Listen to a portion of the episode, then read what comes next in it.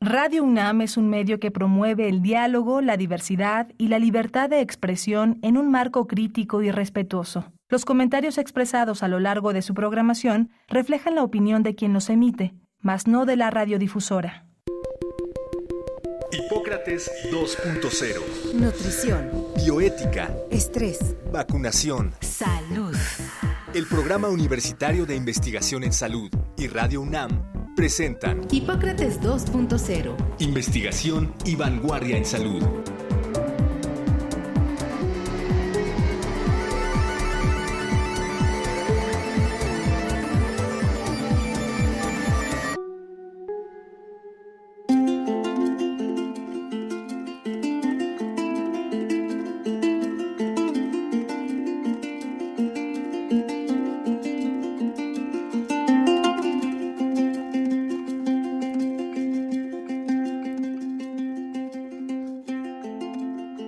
¿Qué tal?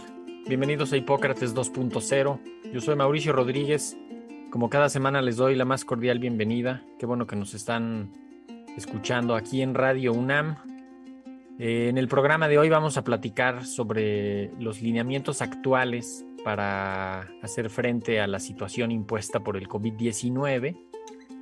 En la última semana hemos visto algunas publicaciones, y pues se ha comentado mucho en medios, en redes, sobre el momento en el que estamos, los lineamientos que se están aplicando ahora, qué cambia, qué no cambia, qué debemos hacer, en qué hay que fijarse. Eh, de todo esto vamos a estar platicando en el programa de hoy. Ya saben que en las redes estamos como arroba UIS-UNAM, también desde luego arroba Radio UNAM. Yo estoy como arroba Mau Rodríguez y nos pueden ver también en el canal de YouTube del PUIS, que es el Programa Universitario de Investigación en Salud. Así que pues vamos a empezar a platicar. Hoy invitamos a la doctora Daniela de la Rosa Zamboni, ya la han escuchado ustedes varias veces aquí con nosotros. Ella es médica cirujana, especialista en enfermedades infecciosas, después hizo un fellow y es maestra en epidemiología y ha trabajado como infectóloga clínica en el Centro de Investigación en Enfermedades Infecciosas del Instituto Nacional de Enfermedades Respiratorias. Actualmente labora en el Hospital Infantil de México Federico Gómez. Es coordinadora académica del Diplomado en línea de Epidemiología Hospitalaria y Control de las Infecciones asociadas a la atención de la salud que tenemos aquí en el Programa Universitario de Investigación en Salud, en conjunto con el Hospital Infantil de México Federico Gómez y el Instituto Nacional de Ciencias Médicas y Nutrición Salvador Subirán. Y además la doctora Zamboni es vicepresidenta de la Asociación Mexicana para el Estudio de las Enfermedades eh, infecciosas eh, asociadas a la atención de la salud. Ahorita nos contará un poco más de esto. Daniela, bienvenida. Muchísimas gracias por aceptar la invitación. Hola Mauricio, muchas gracias a ti nuevamente. Se me fue el nombre de la AMEIN, corrígemelo. AMEIN, la Asociación Mexicana para el Estudio y Control de Infecciones Nosocomiales. Exacto.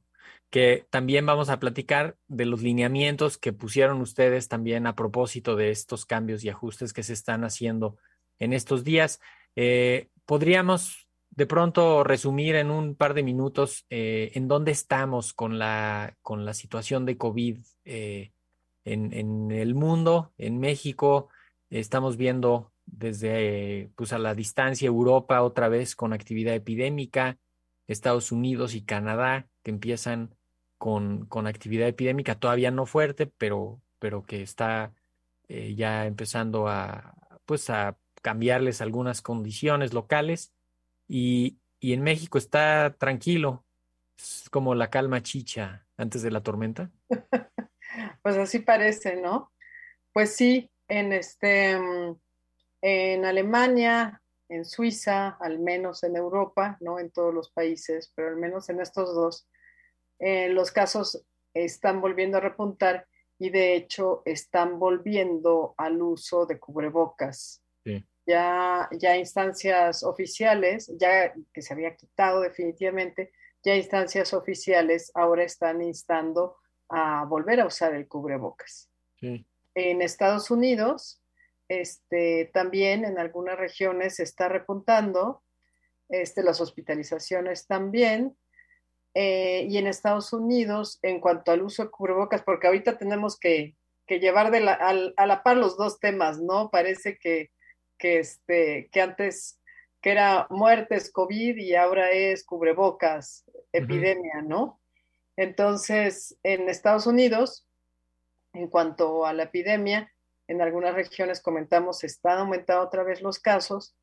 Y en cuanto al uso de cubrebocas, los Centros de Control de Enfermedades de Estados Unidos lo dejaron opcional, eh, incluso en los hospitales, pero dos asociaciones, dos grupos fuertes, una es la Asociación de Prevención y Control de Infecciones de Estados Unidos y otra es la Sociedad de Epidemiología Hospitalaria de América, se posicionaron en contra, eh, considerando que debía utilizarse todavía, ¿no? Entonces, eh, pues estamos viendo, en realidad en México estamos en, en un valle, pero ese valle no ha durado más que los demás valles. Sí, todavía, de hecho, no nada más en, el, en el Valle de México, ¿no? Sería como se oye hasta como simpático. Estamos justamente en la parte más baja de la, de la ola, ¿no? Llevamos 13, casi 15 semanas de cada semana menos casos que la semana previa. Entonces, de pronto, hablar de medidas ahorita suena raro porque pues justo estamos en el momento quizá más tranquilo que hemos tenido. En Estados Unidos han tenido voy a decir, un desastre con la aceptación y el uso del cubrebocas, ¿no? Han tenido un rechazo en varios sectores. Por eso mismo, la autoridad, el, los CDC han dicho, ah, sí, que ya se quite, que ya se ponga, que sí, que no. Y las asociaciones de profesionales de la salud, pues prenden las alertas porque ellos son los que padecen más el problema, ¿no? Sobre todo las que se dedican a prevención y control de infecciones, como son SHEA y APIC. Aquí en México tenemos la MEIN, la, que ya comentamos, Asociación Mexicana para el Estudio y Control de Infecciones Asociadas a Atención a la Salud, antes nosocomiales, por eso AMEIN, que bueno, es una asociación que no es nueva, lleva 27 años, surgió en México junto con el, junto con el control de infecciones en los hospitales, el doctor Samuel Ponce de León, la doctora Volco, el doctor Fortino nos fueron de los, de los pioneros. Este, y la, en la main ya el comité científico, la presidencia, la vicepresidencia, eh, estamos en el posicionamiento de que en espacios cerrados, sobre todo en hospitales, debe seguir el uso de cubrebocas. Sí, justo hacia allá iba. Estamos eh, viendo los lineamientos de un comité de la nueva normalidad que está como muy enfocado a la reactivación económica. También los lineamientos de, la Autoridad Federal para la Educación aquí en, en, la, en la Ciudad de México. Y agregamos este de la MEIN, que es eh, también un documento que pues que hacen énfasis, los tres documentos, ¿eh? hacen énfasis en recomendar el uso del cubrebocas en espacios cerrados. Creo que se ha hecho algo de confusión porque mucha gente está esperando que alguien diga, ya quítenselo y entonces ya empieza la libertad del, sin cubrebocas, pero en realidad hasta el mismo lineamiento federal dice, se recomienda el cubrebocas en espacios cerrados, incluso en abiertos donde se pierda la sana distancia. o sea, no hay, no hay mucho que hacerle. Ustedes hacen el énfasis, y, quiero que nos detengamos en eso, en que cualquier atención de la salud, hospital, consultorio, laboratorio clínico, atención de un paciente en su casa, cualquier atención de la salud esté protegida con cubrebocas, tanto del prestador de salud como de las personas que están ahí. Así es, sí, sí, el eh, principio más el principio máximo en la medicina y en las y en este y en enfermería, en odontología, afines, es primero no hacer daño. Claro. Entonces, eh, no sabemos si la persona que está enfrente de nosotros tiene o no factores de riesgo, porque no siempre se ve.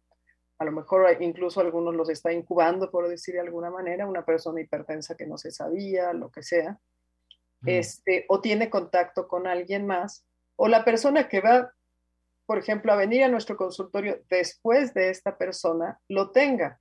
Eh, y tampoco sabemos si nosotros estamos incubando el virus o no. Entonces, el uso de cubrebocas limita la, la cantidad de virus que podemos estar contagiando. Entonces, volviendo al principio de primero no hacer daño, pues ¿por qué quitarlo en este momento en los, en los Sí. hospitales? Y No, además, eh, y quiero añadir algo, los que, los que estamos mucho en control de infecciones, sabemos lo difícil que es cambiar un comportamiento para evitarlas, ¿no? Sí. Ya logramos cambiar el comportamiento a usar cubrebocas todo el tiempo. No nos cuesta nada esperarnos un poco más Sí. o a lo mejor ya dejarlo como una medida estándar en los hospitales. Eso es lo que, lo que se ha discutido y se tiende a que posiblemente ya quede como una medida estándar. Este, a volver a quitar el comportamiento y luego volver a ponerlo, ¿no? Sí, sí, sí. Que de hecho, ese es el riesgo un poco de moverle mucho a los lineamientos locales, ¿no? En un, Sí. en un lugar, porque de pronto va a ser la gente aquí. A ver, aquí sí era cubrebocas o no, o pero es que allá sí puedo ir sin cubrebocas, pero acá no puedo, pero aquí sí, pero acá no. Para fines prácticos, hay que seguirlo usando. Mientras más lo usemos, pues la siguiente ola va a entrar un poquito más lento y de nueva cuenta, los más vulnerables van a estar más protegidos porque los vamos a ayudar. Imagínate un hospital de pacientes oncológicos, de pacientes con cáncer, este, o vamos, donde se hacen trasplantes, donde hay eh, pacientes en estado más delicado. Ahí hay que estar protegiendo a esa, a esa comunidad y desde luego sus entornos inmediatos eh, se necesita, pues se necesita ahí protegerlos, ¿no?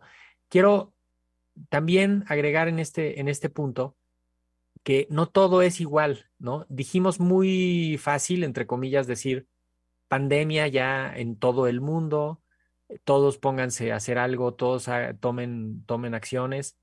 Eh, va a ser muy difícil decir fin de la pandemia en todo el mundo al mismo tiempo, cada país irá levantando las restricciones, las medidas y, ir entrando a la endemicidad, también eso lo veremos, pero cada estado, cada ciudad y cada municipio, ¿no? O sea, cada lugar va a tener condiciones locales específicas que le van a permitir eh, quitar, poner y que la gente tiene que estar pendiente de eso, sobre todo los profesionales de la salud en esas comunidades, ¿no? Yo creo que eso, eso va a ser muy importante. Exactamente, y, y sabes que tampoco, tampoco olvidar que pa- cada país se comporta de manera distinta. O sea, no podemos olvidar que de los países con tasa de mortalidad más alta fue México Sí, y que también con la influenza, el país con la tasa de mortalidad más alta fue México.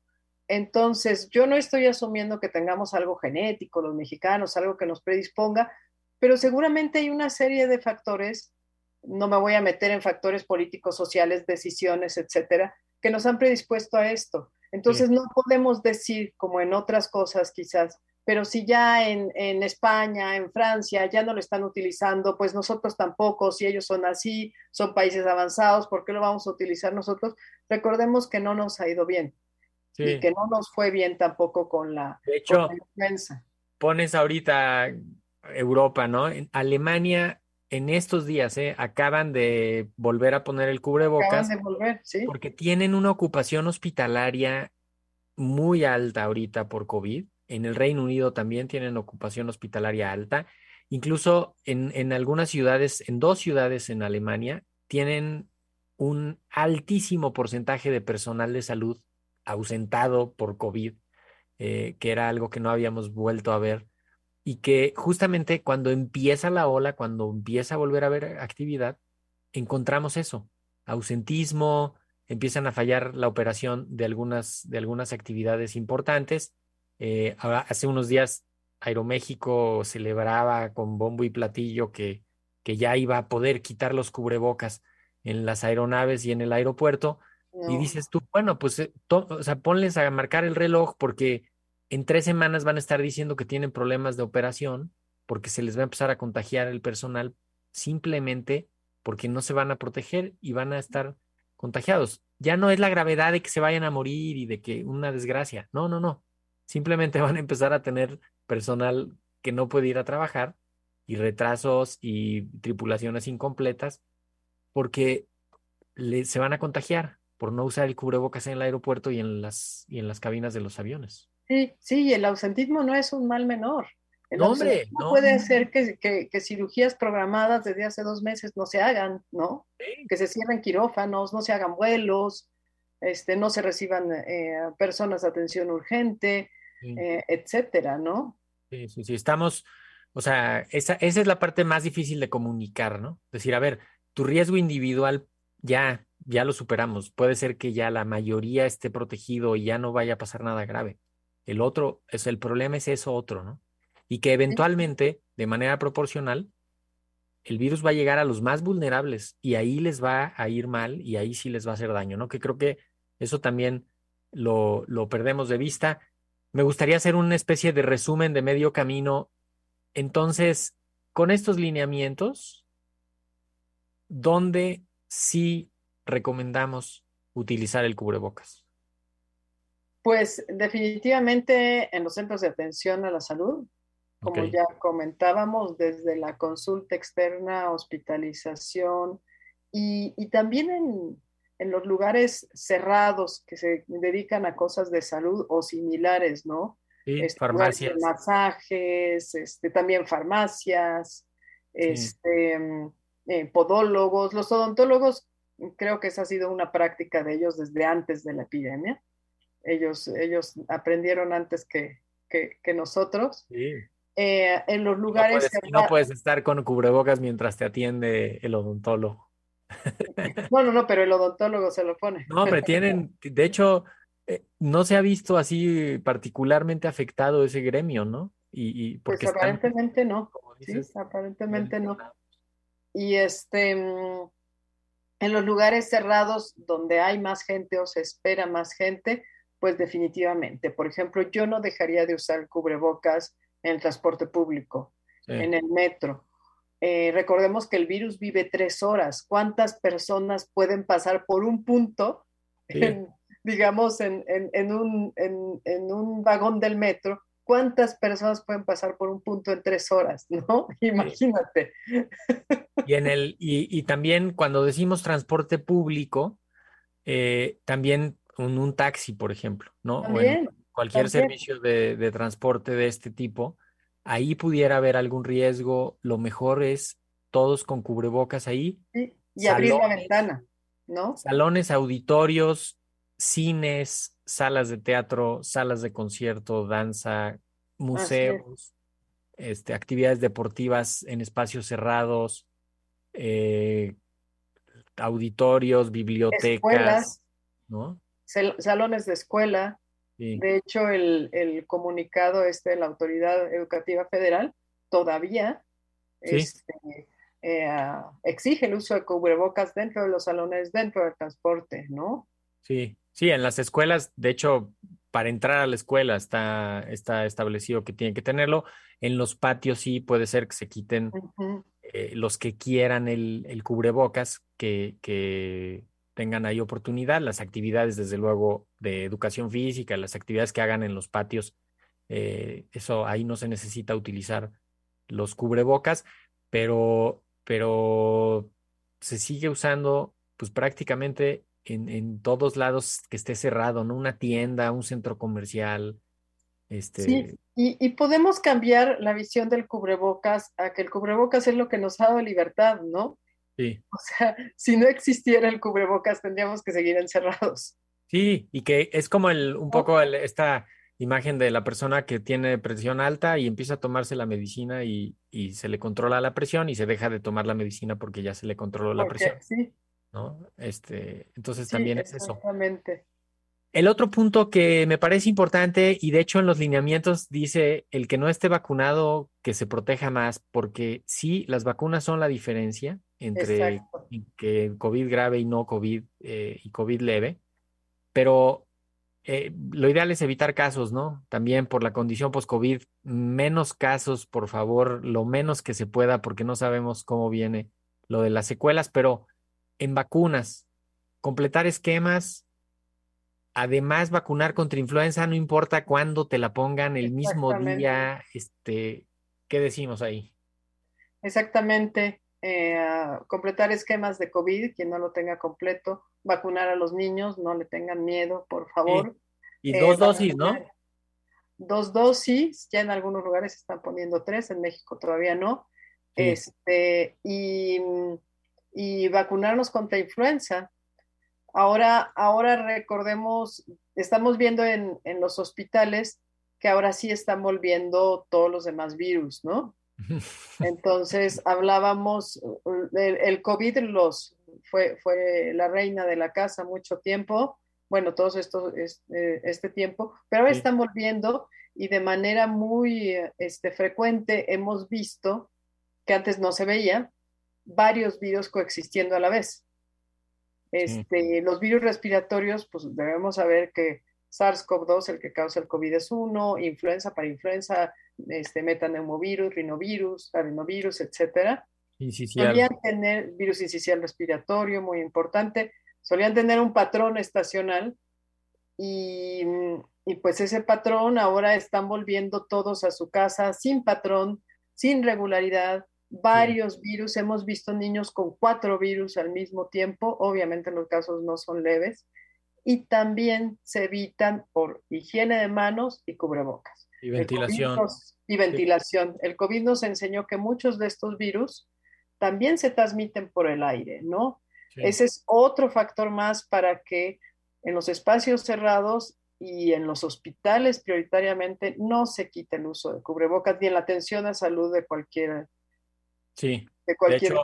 Nos, nos pregunta eh, por Twitter Héctor Espinosa, eh, arroba etnicmex. Dice, nos saluda y la pregunta es si debe vacunar con, en su segunda dosis a su hija de seis años, ya que se vacunó el pasado 19 de septiembre y lo pregunta porque ya se anunció la aplicación de la segunda dosis para los de seis años. Y aquí la respuesta es sí, ponla, aunque parezca que se fue un poquito tarde, pero es necesario que tengan las dos dosis. De hecho, los estudios demostraron que el esquema es de dos dosis, el primer esquema. Luego ya se verá si se les ponen algunas dosis adicionales, pero el esquema completo es dos dosis, hay que completarlo. Y, y en cuanto esté en tu localidad, eh, Héctor, pues vayan a, a ponerle la, la vacuna. Igual, si se atraviesa por ahí la vacuna de influenza, pues no importa, pónganla este. En cualquier No, al contrario, sí importa, ponla. No, sí, pero luego hay unas indicaciones que si se tienen que esperar un mes o dos meses o 15 días, no no. importa, pónganla en el momento que puedan. la oportunidad, sí, sí. Sí, Y, Si no y nos- sabes que a lo mejor, a lo mejor no lo habíamos planeado, pero así como no perder la costumbre del cubrebocas por el momento o Sí. en lugares de salud, yo creo que ya debe quedar como un estándar, pensamos, sí. eh, no perder la costumbre de tener alcohol gel en todos lados y lavarse las manos. Sí, y de, y de, y lo de est- quedarse en casa si estás con síntomas, extremar Claro. las precauciones si estás con síntomas. Por ejemplo, si vas a ir a un viaje o si tienes alguna reunión social eh, o algo donde vayas a ver a más personas y, y estás enfermo, Exacto, primero haz lo posible por no ir. sí. Y si ya no puedes, bueno, no te dejes de proteger en ese momento para proteger a los otros eh, en el- y evitar, evitar contagios. Necesito que vayamos cerrando, Daniela, un minuto para que me des tus perspectivas para las próximas semanas de cara al avance del otoño. Parece que a lo mejor una o dos semanas el virus va a seguir descendiendo. Sí, Eh, sin embargo, lo que nos han enseñado las demás olas es que cuando empieza en Europa, en unas dos, tres semanas ya empieza con nosotros. Entonces, como dice el dicho, pon tus barbas a remojar. Este, es más fácil retomar, es más fácil seguir con una costumbre que ya tenemos y que además no es tan incómoda que eh, retomar algo que dejamos y que además lo, lo, lo dejamos con cierta satisfacción. Entonces, es fácil usar cubrebocas, hay cubrebocas en todos lados, son muy económicos, hay buenos cubrebocas ya, Mm. incluso en puestos hay muy buenos cubrebocas. Este, sigámoslos usando en espacios cerrados. Y em, retomo lo que tú acabas de comentar. Otra costumbre que debemos seguir de hoy y para siempre es que si tienes síntomas respiratorios, gripales, no te reúnas con los demás. No sabes hasta dónde puede llegar esa cadenita de transmisión y sí afectar a alguien que pueda, que pueda fallecer. Y bueno, continuemos lavándonos las manos. Sí, sí, sí. Oye, el, nos preguntan si de los cubrebocas, si podemos cambiar los KN95 por los de desechables o los lavables de tela de tres capas, de cuatro capas. ¿Qué le dirías a la... Yo creo que si no eres una persona que está en salud, en contacto directo con pacientes, sí lo puedes hacer y eso te lo agradecería mucho la, la, ecología, pero sí que sean de tres capas, este, que no puedas ver a través de ellos, que tengan alguna, alguna fijación en la nariz. Sí. Este, puedes incluso usar el, el uh, desechable y encima uno de tela, si el desechable te dura un poco más. Entonces, uh, pues sí, sí, nada más fíjate bien cuál, cuál sea el tipo de tela. Algunas decían que algodón, otros que fuera sintética. Y bueno, al final del día parece que lo más importante es que sean tres capas y que haya un buen ajuste y que te combine con tu ropa. Lo hemos dicho, lo hemos dicho mil veces. El mejor cubrebocas es el que se usa y se usa bien, que tape la nariz y la boca. Y desde luego, que sea cómodo.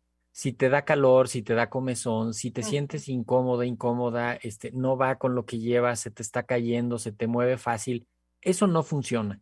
Encuentra uno a estas alturas, yo creo que ya todos sabemos cuáles son los que nos acomodan más eh, y hay que, hay que seguirlo utilizando. Eh, esperamos todavía unas semanas de, pues más o menos, eh, calma chicha. Esperemos que, que comience a haber algunos casos, ya los iremos resintiendo, pero, pero seguramente esperamos una ola relativamente tranquila y eso no va a depender más que de nosotros. Nos tenemos que despedir. Doctora Daniela de la Rosa Zamboni, muchísimas gracias por haber estado otra vez acá. Gracias, Mauricio Rodríguez.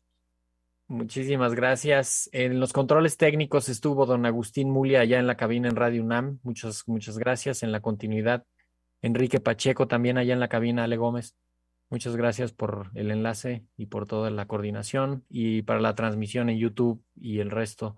Sara López, Pati Gamboa, muchísimas gracias. Yo soy Mauricio Rodríguez. Nos escuchamos la próxima semana. Quédense en Radio UNAM. Agradecemos al doctor Samuel Ponce de León, coordinador del Programa Universitario de Investigación en Salud y coordinador académico de esta serie. El Programa Universitario de Investigación en Salud y Radio UNAM agradecen tu escucha. Te esperamos la siguiente semana para platicar sobre lo último en materia de salud e investigación en Hipócrates 2.0 investigación y vanguardia en salud. Se despiden de ti en la producción Patti Gamboa, Héctor Castañeda y Alejandra Gómez. Hipócrates 2.0, Radio UNAM. Experiencia sonora.